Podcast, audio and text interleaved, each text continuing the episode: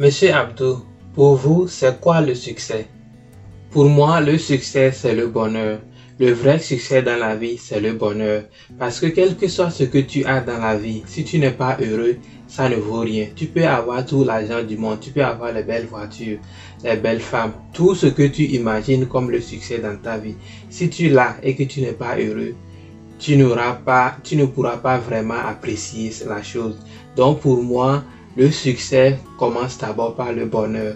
Une fois que tu as le bonheur, tout ce qui vient après, c'est bon. Mais sans le bonheur, tout ce qui vient n'est pas vraiment, ça ne vaut vraiment pas la peine.